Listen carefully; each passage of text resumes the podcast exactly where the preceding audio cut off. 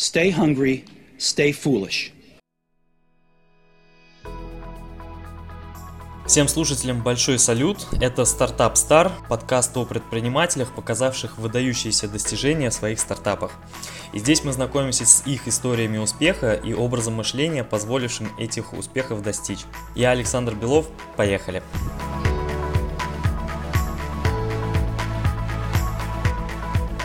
Сегодня у нас юбилейный первый выпуск, и наш первый гость это Матвей Кукуй, SEO стартапа Amixer, предприниматель и программист, выпускник американского акселератора 500 Startups. Матвей, привет. Здравствуй, Саша, спасибо, что позвал, мне очень приятно участвовать в этом юбилейном выпуске, большая честь, спасибо большое. Давай же начнем. Да, спасибо тебе за то, что присоединился. А, Матвей, смотри, в нашем подкасте мы будем развивать культуру сильного тизера, то есть описание стартапа одной короткой, но понятной фразой.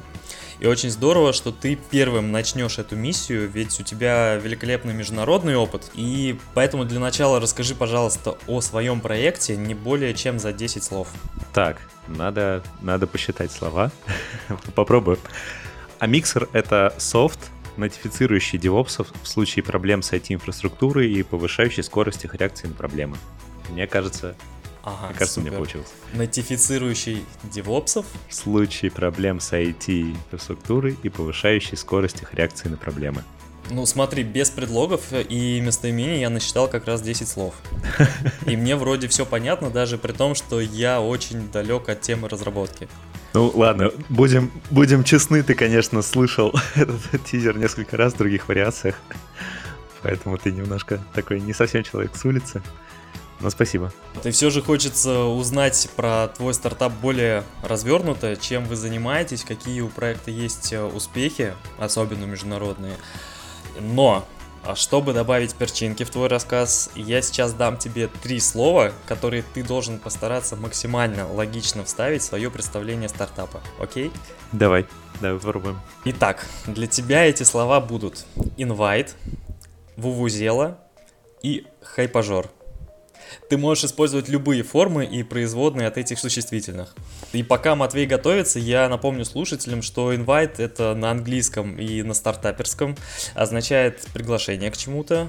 Вувузела это такая дудка, которая была популярна у болельщиков на стадионах на чемпионатах мира по футболу 2010 и 2014 годов. А хайпажором называют человека, который любыми вызывающими различными средствами добивается внимания к себе. Итак, invite, ваузела, хайпажор, амиксер. Поехали. А а миксер — это IT-система, это SaaS, э, софт, работающий в облаке, который собирает внутри себя информацию о неполадках во всей компании, каких-то там сгоревших серверах, перенагруженных серверах, кончившихся дисках, группирует, дедуплицирует и инвайтит нужных людей в нужный момент и с максимальной вероятностью, что именно этот человек может пофиксить проблему и находится в состоянии, что может пофиксить ее. Но если тот, кого зовет Амиксер, не приходит и не чинит проблему, то Амиксер ведет себя как вузела, наверное.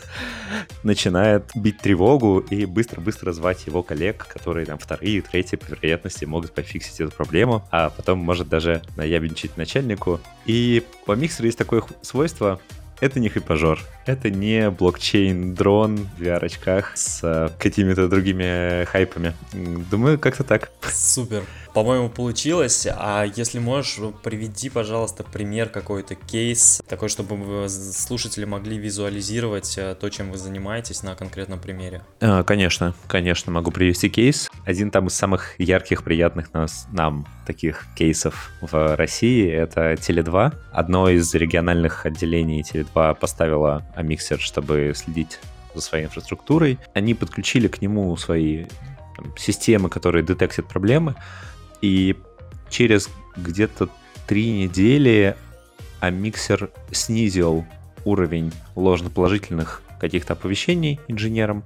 Они начали понимать, что если оповещения приходят, это значит, что что-то действительно поломалось. Через три недели он ночью поднял одного конкретного инженера, разбудил его по телефону, заставил настойчиво подойти к компьютеру и посмотреть на ошибку, которая к нему прилетела.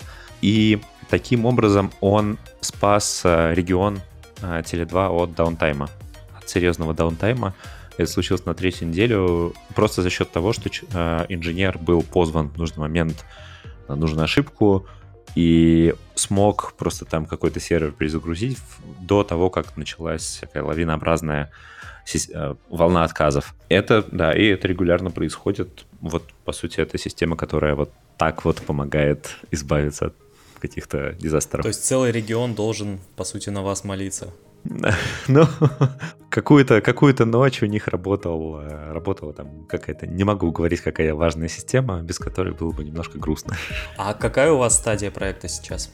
Мы находимся на такой э, так называемой э, seed стадии, или подготовки, подготовки к seed стадии. А, то есть можно сказать, что мы немножко оторвались от земли, мы уже летим, но не очень высоко. То есть мы достаточно маленькая компания, хоть и яркая. У нас а, есть уже продукт, у нас есть уже достаточно много клиентов.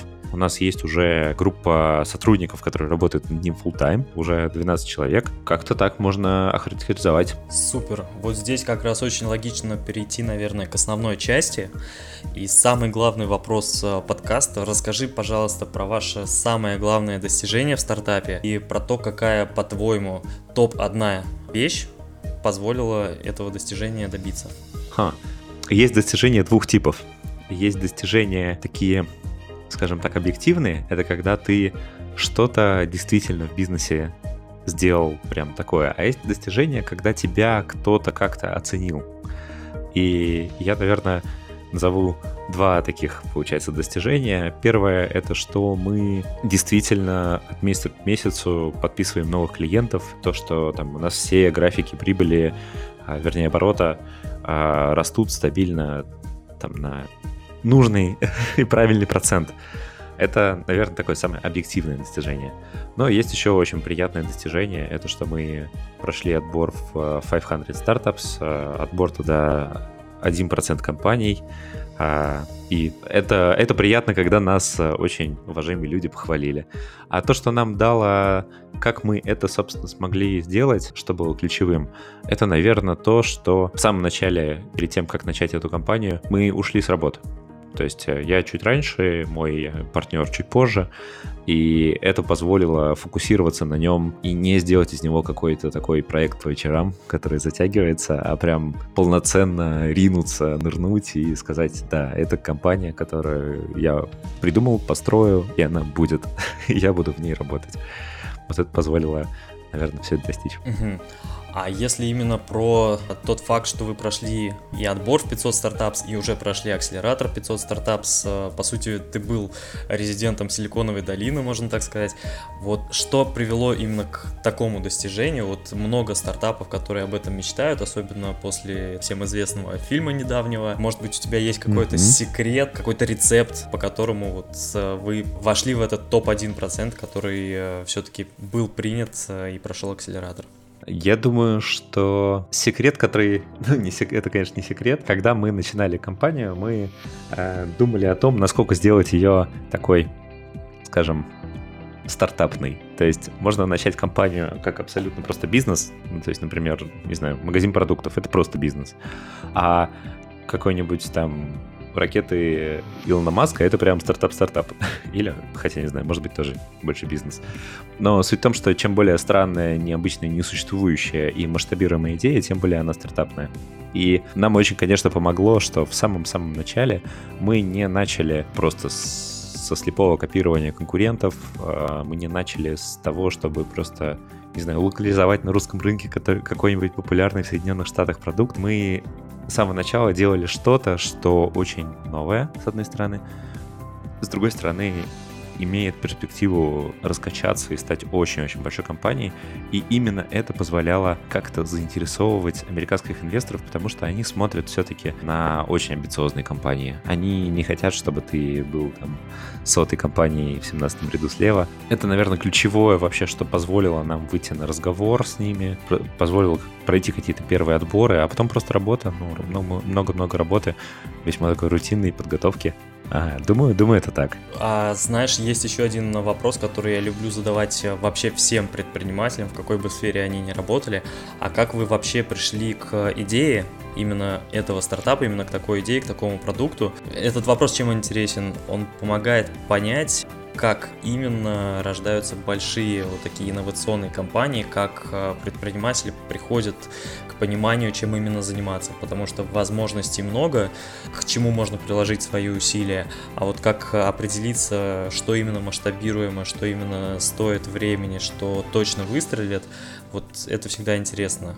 Расскажи вот, как вы пришли именно к такому продукту. Да, это было такое прям целое откровение, потому что продукт, он, его так не придумаешь. То есть ты, ты не, не будешь идти по улице, там, пинать э, осенние листья и такой, о, не сделали мне систему оповещения девопсов о проблемах. Этот продукт, он, конечно, родился из э, нашего опыта рабочего. То есть мы работали в этой сфере, достаточно хорошо в ней разбирались, и было понимание, что нужно использовать максимально все все рычаги, доступные первому такому first time founder это называется, когда первый раз ты делаешь стартап. Может быть, там, если бы это была сотая компания, я бы делал ее в теме, в которой там обратился за помощью к экспертам и спросил ему, что важно. А он бы мне сказал. А здесь мне очень хотелось э, делать компанию и продукт в теме, которую я вот сам руками трогал, сам с ней работал, самому мне была понятна боль, проблема, и именно ее там решить. А как, как начали, как э, что поступило вот таким триггером, скорее, наверное, какой-то потолок в карьерном росте, то есть э, и я, и мой кофаундер, мы достаточно быстро, наверное, получили лучшие, лучшие работы программистов, которые, возможно, в принципе, в мире, то есть э, я съездил в Калифорнию, поработал там. Он а, нашел, построил отличную карьеру в Лондоне, и в какой-то момент ты просто сидишь и думаешь, а, окей, что делать дальше? И вот э, такая, такая мысль, как открыть свой стартап, она приходит большому количеству таких людей. А, слушай, замечательный на самом деле ответ. Я тебе честно скажу, я именно такой ответ и хотел услышать, потому что очень важно доносить до начинающих стартаперов, особенно в студенческом возрасте, что идеи, они не придумываются, а находятся. И у тебя как раз тот случай, когда у тебя был какой-то инсайт уже с твоей работы, э, то, чем э, стоит заниматься, то, на что есть спрос, и уже из этого вырос стартап, а не наоборот. Вот. А следующая вещь, наверное, вторая самая важная, которую я хочу сегодня спросить, был ли у тебя какой-то факап большой относительно, либо у тебя лично, либо в вашем стартапе там, или вообще за весь опыт твоей предпринимательской деятельности, какой-то вот такой э, факап, который, может быть, разделил на до и после, что-то поменял в тебе, в твоем э, мировоззрении, может быть, это был какой-то поворотный момент, после которого изменилась твоя предпринимательская картина мира или что-то поменялось э, в твоем бизнесе? Ну, конечно, факапов было много. Да, без, э, без факапа нету работы. То есть ты не факапишь, если ничего не делаешь. Вообще весь, все стартапостроение, хоть мы достаточно новая компания, прям свежая, а, нам всего полтора года, а мы, а, разумеется, там что-то пробовали, что-то делали, и у нас там бац не получалось, и это случалось примерно раз в пару недель. Иногда сто раз в неделю. И это там называется итерация, это называется там коррекция, когда ты корректируешь свой путь регулярно. Но, наверное, самая большая такая коррекция э, нашей, нашего видения произошла в акселераторе 500 Startups, когда мы поняли, что мы попали в ловушку того, что считаем, что нашу компанию понесут какие-то, ну, то есть понесут как на волнах успеха сами собой какие-то уже известные и набравшие популярность тренды. То есть мы считали, что там есть тренд, допустим, того, что в корпорациях используют там чат-ботов. Мы считали, что есть там тренд на искусственный интеллект там и очень крутую аналитику. И мы сейчас просто сделаем вот это все, и оно нас волна поднимет и потащит. И был очень серьезный инсайт, который можно получить, наверное, прям вот только там так явно он выкристаллизовался, что компанию нужно основывать на трендах будущего, то есть на тех трендах, о которых еще немножко не говорят, которые вот-вот, которые может быть. И именно так компании оказываются в авангарде этих трендов, потому что перед тем, как его возглавить, ты должен три года посидеть и попрограммировать. И там и подготовить все для этого. То есть э, основывай компанию вообще продукт на чем, чем-то, что будет перспективно в будущем. И мы немножко, конечно, потеряли времени, но на самом деле мы просто итерировались, и нам нужно было время это понять, на том, что мы как бы пытались как-то оседлать тренды, где уже есть какие-то большие победители, где уже есть классные большие ребята, которых э, не скинуть. То есть их скинуть можно только, когда вся реальность изменится, они немножко не, не подготовятся к этому, а мы там как уже как бы тут как тут. Вот это был основной факап. То есть, если подводить итог, делать вывод, поправь меня, если я неправильно понял, надо быть э, в первую очередь визионером, если мы делаем стартап, если мы говорим о единорогах, а визионером смотреть э, завтрашний день э, и гнаться за трендами, которые неизменны не сегодня, а будут неизменны через несколько лет вперед. А, да, да, именно так. Это еще связано просто со стратегией стартапа, что когда ты стартап, ты должен понимать, что ты маленький и шустрый, и оказываться на поляночке перед э, большими сильными игроками, когда они туда при, пришли с, со своими там, не знаю, пакетами с едой и маркетинговым бюджетом, ты уже должен там сидеть и уже что-то построить. И так так должен как бы регулярно делать. Супер, спасибо тебе тоже большое за этот ответ. Я часто говорю про то, что все дело именно в голове, и стартап не летит даже не столько потому, что он никому не нужен, а из-за какого-то предпринимательского неверного видения, неверного подхода а, его основателей. То есть надо развивать предпринимательское мышление, и тогда стартап будет делать а, не вещи правильно, а правильные вещи. Сложная мысль, да, я ее подумаю. Спасибо. Давай теперь э, переходить к блиц-опросу. Смотри, сейчас я задам тебе несколько рандомных вопросов, они могут быть о чем угодно. Угу. Цель этого блица познакомиться получше с твоим именно предпринимательским и управленческим образом мышления, а для этого ответы должны идти как бы из подсознания. Поэтому постарайся, пожалуйста, отвечать максимально быстро, первое, что приходит в голову. Давай попробуем. И в блице есть всего два правила. Нет правильных и неправильных ответов, а как бы сами вопросы их не подразумевают. И второе, не все ответы должны быть обязательно односложными. Некоторые предполагают какие-то развернутые ответы, главное старайся ответить сходу. Можно шутить, можно отвечать совершенно не шаблонно, никаких рамок здесь нет. Окей? А, конечно, давай. Ты готов? А, конечно, нет, но я считаю, что нужно начинать. Отлично. Первый вопрос. А, смотри, тебе резко упал 1 миллион долларов. Как ты им распорядишься? Поскольку он упал из ниоткуда, его, наверное, легко с ним избав... от него избавиться. А, я, конечно, засуну его на счет компании. Вообще, я ожидаю, что в какой-то момент мне упадет миллион долларов, даже немножко больше, и я засуну его на счет компании. А, в принципе, это та объективная реальность, над которой мы работаем, чтобы она случилась.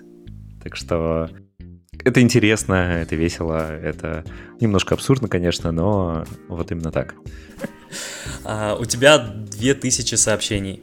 Ответить ты можешь только на 300. Как ты выберешь на какие? А, так, сообщение от мамы, разумеется, сначала. Потом, наверное, ну, там, по понятно, да, от папы, от тех людей, которых я знаю, но, наверное, не хочется как-то звездиться, но мне постоянно там приходят какие-то вопросы в личку, и я отвечаю только на те вопросы, которые я могу понять. То есть какие-то очень широкие, очень открытые вопросы, и я отвечаю на те вопросы, которые я понимаю, почему человек задает. То есть когда мне регулярно там кто-то пишет просто очень плохо сформулированный вопрос и немножко там забывает там поздороваться, немножко представиться, а просто там вот скажи, запятая, и какой-то вопрос. Но, так, но такое я, если вижу, что у нас там с человеком нет общих друзей, и вряд ли он, наверное, поймет мой ответ, я не всегда отвечаю. Ну, то есть э, грамотно какой-то да, вежливо построенный там диалог, подход, там, привет, мне посоветовал такой-то, я делаю то-то, у меня такой вопрос, потому что у меня с этим сложность. Вот это вот классная формулировка, на которую очень хочется ответить. А, я тебя здесь полностью поддерживаю, считаю, что это правильно, и в 2020 году должна хорошо быть развитая культура э, интернет-этикета. Вот. А, давай следующий вопрос. А если бы ты сейчас перенесся на прошлое на 25 лет назад, чем бы ты занялся? Первое, что мелькнуло у меня в голове, я бы, конечно, занялся импортом Дэнди, наверное. То есть я, знаю, я знаю, насколько это был прибыльный бизнес, но разумеется, что там есть личности, которые, без которых бы он не случился, потому что нужно заниматься то, что является духом времени, дух там нашего времени, какой-то челлендж нашего поколения, это как раз вот кроме всех там прочих каких-то вещей, это в том числе и IT-предпринимательство. У нас есть небольшое окошко времени, э, когда можно, сидя дома на компьютере, без сильных бюджетов, э, что-то накодить, кому-то уже, мож... что можно уже кому-то продать, э, быстро пофандрейзить, сделать. А 25 лет назад 20 лет назад это было, наверное, скорее невозможно сделать, поэтому нужно, я бы занялся чем-то таким. Купли-продажей. Ну смотри, с другой стороны, 25 лет назад как раз начинался Amazon, Alibaba. А, ну я представил себя... Я представил себя в Москве 90-х такой. А российский Alibaba. А, ну, наверное, смотри, я, конечно, могу быть неправ, я ни в коем случае там не венчурный аналитик, но мне кажется, что Россия там нулевых, и ее IT-рынок — это просто э, очень новый рынок, который нужно наполнить какими-то базовыми потребностями. Там что стреляло? Там интернет-магазин? да, действительно. А, какие-то базовые-базовые штуки. Ну, может быть. То есть э, социальную сеть, конечно, не хотелось бы делать, потому что это как-то очень уж пошло просто появиться раньше и скопировать ее раньше. Хорошо, смотри, ты говоришь а, про вещи, которые уже существовали 25 лет назад, интернет, а, компьютеры, а если бы ты перенесся на 100 лет назад? Чем бы тогда А можно на 105 лет назад?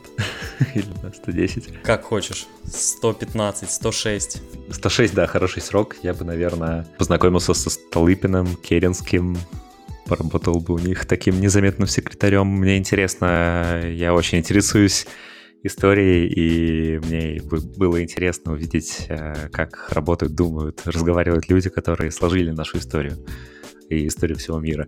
Такие персонажи, которые в моменте были не очень яркими, а в будущем мы понимали, что у них очень серьезный, серьезный вклад в то, как пошла история. То есть я бы, наверное, с кем-то из них поработал, просто попробовал поработать. У тебя очень мудрый подход. А, давай следующий вопрос. А как определяете у себя в стартапе, какую функцию не надо реализовывать прямо сейчас? Обычно это та функция, которую ты хочешь очень сильно реализовать, а еще утром не хотел совсем.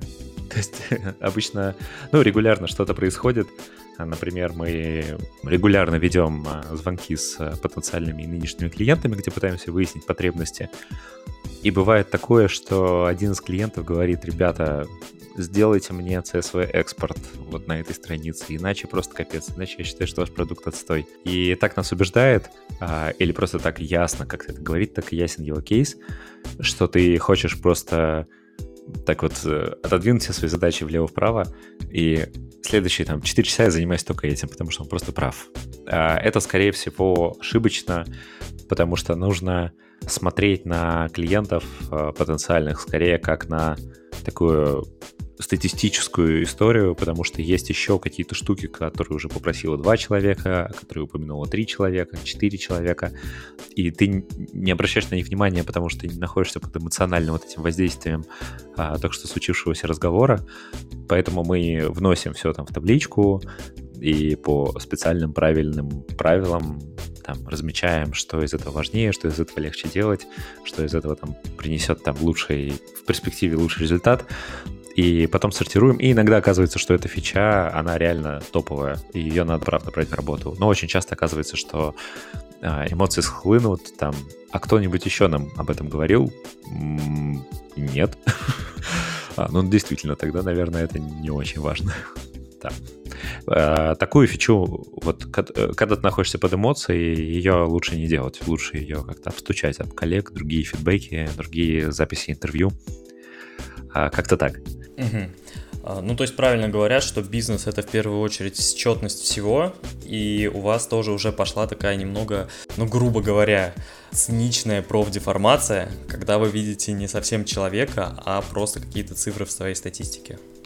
Да, да, конечно. Э, то есть э, получаю, получается, что дело в том, что такие вот фичи, они могут э, очень сильно тебя сдернуть с твоего курса на чуть ли не на месяц, потому что они бывают большие. И, конечно, когда мы стараемся оставить вот это окошко типа для «Хей, а давайте шпагу наголо и туда вот по полю». А, такое бывает. И у нас есть аргумент, который говорит, когда просто человек может сказать, слушайте, ребят, ну просто, блин, это круто. Давайте это сделаем сейчас. Ну, это ну, просто хочется. И тогда мы думаем, ну вот, значит, его что-то внутри драйвит, и, может быть, этот, этот моторчик там стоит ухватить за ось, и э, там он раскрутит нас всех немножко больше. И тогда мы, ну ладно, давай, если правда хочется, прям видишь, давай попробуем. Но вот если если какие-то аргументы сбили вот это, вот это желание, то, скорее всего, оно такое совсем эмоционально легкое. А, я просто... Я стараюсь сразу не вносить что-то в повестку, но вот если какая-то идея не отпускает меня прям неделю, две, три, то подсознание подсказывает, конечно, а, очень часто. Супер. У нас, правда, получается не совсем блиц, я даже этому искренне рад, потому что мы больше как раз копаемся в твоем а, предпринимательском мышлении, вот таком управленческом верном подходе, который уже привел вас а, к каким-то успехам и будет вести дальше, дальше, дальше. А, я думаю, многим слушателям будет интересно узнать именно это и перенять у тебя вот какие-то такие точки зрения, какую-то картину мира. Вот, ну давай следующий вопрос. Кто твой любимый предприниматель и почему? Очень банальный ответ. Это Элли Фликенштейн, э, неизвестный широкой публике человек. Очень банальный. Ты знаешь просто, кто это. Да, да. Просто потому, что я знаю его лично, просто потому, что он показал мне, как растет стартап.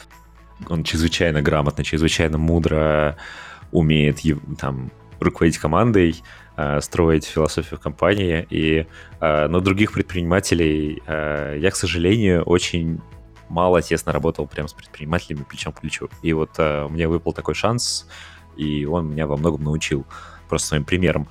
А какие-то другие предприниматели, они, э, мы же видим их уже через призму какого-то пиар-агентства или там пиар-службы, поэтому мне сложно о них судить. Э, проблема в том, что ты, наверное, единственный человек, который даст такой банальный, совершенно банальный ответ. Обычно это не банальные Илон Маск, Джефф Безос, там, Стив Джобс. Вот, но отлично, что у тебя такая точка зрения. Смотри, вот если бы вы с ним встретились в ближайшее время, какой комплимент ты бы ему сделал? Э, я им постоянно говорю какие-то комплименты, очень неуместные. Поэтому он чувствует себя немножко странно, но ему не надо делать комплименты. Он SEO очень растущей, успешной компании, э, которая там идет в авангарде своей индустрии. Просто это факт, он его знает. Я бы сделал ему комплимент, наверное, что мне как работнику в его компании, а, как сотруднику наемному, это был, наверное, один из самых классных опытов, несмотря на то, что я работал в очень больших крутых компаниях до этого. То есть э, вот именно атмосфера, которую он создал, это прям 100, 110%. Супер, тогда следующий нестандартный вопрос. Если бы твой стартап был песней, то какой и почему? Я думаю, какой бы ответ дать, чтобы он меня не скомпрометировал никак. Стартап, как... как Можно начать с жанра. Как оказалось, это весьма ритмичная штука. Ты работаешь по своим там философским настройкам, от дня ко дню. То есть ты вбиваешь эту кирку там куда-то. То есть это, наверное, какая-то песня про дорогу, плюс что-нибудь популярное, плюс что-нибудь веселое, рок-н-ролльное. Получается Highway to Hell. Хотя по смыслу не очень подходит. так что, ну, наверное, по музыке ритму и ощущению, которое он создает, это эта песня. А Hell можно заменить на... Ну, подумай, что это саркастичный текст. Ну супер, самое главное, что это дико популярная песня, да. которая на слуху уже много десятков лет. И было бы здорово, если бы у вас с Амиксером была точно такая же история. Спасибо, спасибо вот. большое. А мы уже с тобой поговорили немного про будущее, про визионерство, поэтому тоже два вопроса последних завершающих про будущее. Каким, по-твоему, будет следующее поколение? Я думаю, что так, сделаю такую мудрую как бы, отступление, что во многом, когда изучаешь историю, понимаешь, что люди все те же и те же. И в прошлом, и сильно в прошлом. Поэтому я не очень верю в то, что поколение будет каким-то другим, то есть э, то, что она будет внутренне там свободным более или что-нибудь такое. Я считаю, что это будут те же самые люди с двумя руками, двумя ногами, э, ровно такие же. Но, конечно, они будут находиться немножко в другой среде, и эта среда будет менее криминогенной, более там богатой, больше будут закрыты базовые потребности, легче будет обучиться чему-то, и я не думаю, что все прям ринутся это делать, то есть, конечно, нет. Но это откроет дорогу тем, кому это было бы там, в нашем поколении сделать сложнее. То есть э, мы увидим каких-то людей, которые действительно всему научились у себя в глухой деревне где-нибудь в, не знаю, в лесах сибирских, и они там научились прям всему-всему, а потом просто одним билетом приехали куда-нибудь, и там такие все знающие, прям вау, за два года построили какую-нибудь компанию. Э, вот я думаю, это будет такая мотив поколения. Вот как бы каких-то самородков, которые где-то чему-то научились, а потом вдруг явились миру. А если говорить про таких самородков, а какой талант ты желаешь своим детям? Я думаю про свойства. Любопытство, наверное, просто. А когда человек любопытен, это значит, что он, у него все хорошо на душе, это значит, что он готов действовать, а, это обычно сигнал того, что человек находится там в каком-то комфортном, хорошем состоянии, там, духа, настроения, верит в будущее светлое. Мне бы хотелось, чтобы вот у них был талант, это любопытство, чтобы оно не появлялось на 30 минут в месяц и там дергало человека что-то новое изучить, что-то новое узнать, кого-то больше понять, кстати, чью-то культуру, а чтобы у них был талант, это любопытство как-то осознавать, вот такой талант. Ну, как мне кажется, это как раз одно из самых важных свойств предпринимателя. И совершенно логично, что успешный предприниматель желает того же самого и своим ну, детям. Ну, спасибо. Слушай, по-моему, получилось просто вау. Хоть здесь и не было правильных, неправильных ответов, но знаешь, если бы такие вопросы были где-то на экзамене, там на ЕГЭ, например, а, ты бы набрал точно 100 баллов. Можно я побуду немного караоке и скажу тебе, вы отвечаете великолепно. Спасибо большое. А, вот, Матвей, а, смотри, есть э, у меня все-таки еще буквально О, пару давай. вопросов. Они уже не из Блица, а по сути из следующих рубрик. Во-первых, мне бы хотелось с первого выпуска ввести такую традицию добрую, когда наш текущий гость оставляет один вопрос для Блица следующему нашему гостю. Запись с ним а, будет до выхода этого эпизода, поэтому для следующего гостя вопрос останется сюрпризом. Вот, есть ли у тебя какой-то такой вопрос, который ты хотел бы оставить? Хм. Да, мне, мне интересно, что каждый предприниматель, наверное, ну или может быть не каждый, он иногда, ну у меня по крайней мере такое было, что я считаю, что есть какие-то ограничения в мире, есть какие-то стеклянные потолки. И потом бывает очень прикольные, яр- яркие моменты, а, которых у меня много случилось там в Соединенных Штатах во время акселерации, что ты с кем-то разговариваешь и понимаешь, что ты просто себе это придумал. То есть мне интересно спросить у следующего предпринимателя о том, когда он понимал и что это было, что он просто последний там год уверен был, что есть такой стеклянный потолок, а он его сам придумал. Вот это интересно. Замечательный вопрос, я боюсь, мне бы такой в голову не пришел. А, я предлагаю и слушателям тоже писать ваши нестандартные вопросы для Блица в чат э, нашего телеграм-канала Next Level. Я рассмотрю каждый и с удовольствием добавлю в подборку к следующей записи. Матвей, у нас осталась последняя, завершающая уже точно рубрика, которая называется «Цитата в камень». Тут я попрошу тебя оставить нам авторскую цитату а, на тему предпринимательства или менеджмента, вот что-то от себя. А, какой-то, может быть, твой принцип или важный инсайт, который мы потом добавим в фонд золотых цитат а, самых успешных единорогов. Есть ли у тебя такое? А, я думаю, что пока, э, пока давай положим ее в копилку, а потом, если все когда все получится, я просто не знаю, насколько быстро, тогда уже можно ее отливать. Любой стартап это много работы, которая поначалу кажется абсолютно бесперспективной, окружающим, по крайней мере. А потом, когда ты ее сделал, все удивляются, как же так получилось. Матвей, я тебе очень благодарен за нашу беседу. Вышло, может быть, не лаконично, но слушать тебя интересно, познавательно, это факт. Ты уже огромный пример для всех начинающих стартаперов, и отдельное огромное спасибо тебе за доверие, что ты согласился стать соучастником этого, да, юбилейного пилотного выпуска. Желаю тебе огромных успехов, знаю, что вам до звания единорога осталось совсем-совсем а, чуть-чуть от стадии сид. Пусть это случится как можно скорее. Спасибо тебе огромное, это большая честь э, быть в юбилейном выпуске. Э, спасибо тебе за какие-то там комплименты, которые ты мне говоришь. Э, удачи тебе с этим подкастом. Я знаю, что у тебя впереди классные ребята. У тебя к ним есть прикольные, интересные вопросы. Так что слушайте и тебе удачи. На этом завершается наш первый выпуск. Дорогие слушатели, пожалуйста, пишите как можно больше честных отзывов о том, как вам такой формат, что добавить, что улучшить. Я в подкастах новичок и буду рад любой обратной связи. А также советуйте стартапы, с кем интересно было бы подобный подкаст записать. Найти меня можно написав в чат нашего телеграм-канала или инстаграм-страницы Next Level. Ссылки оставлю в описании. И до встречи там. Thank you all very much.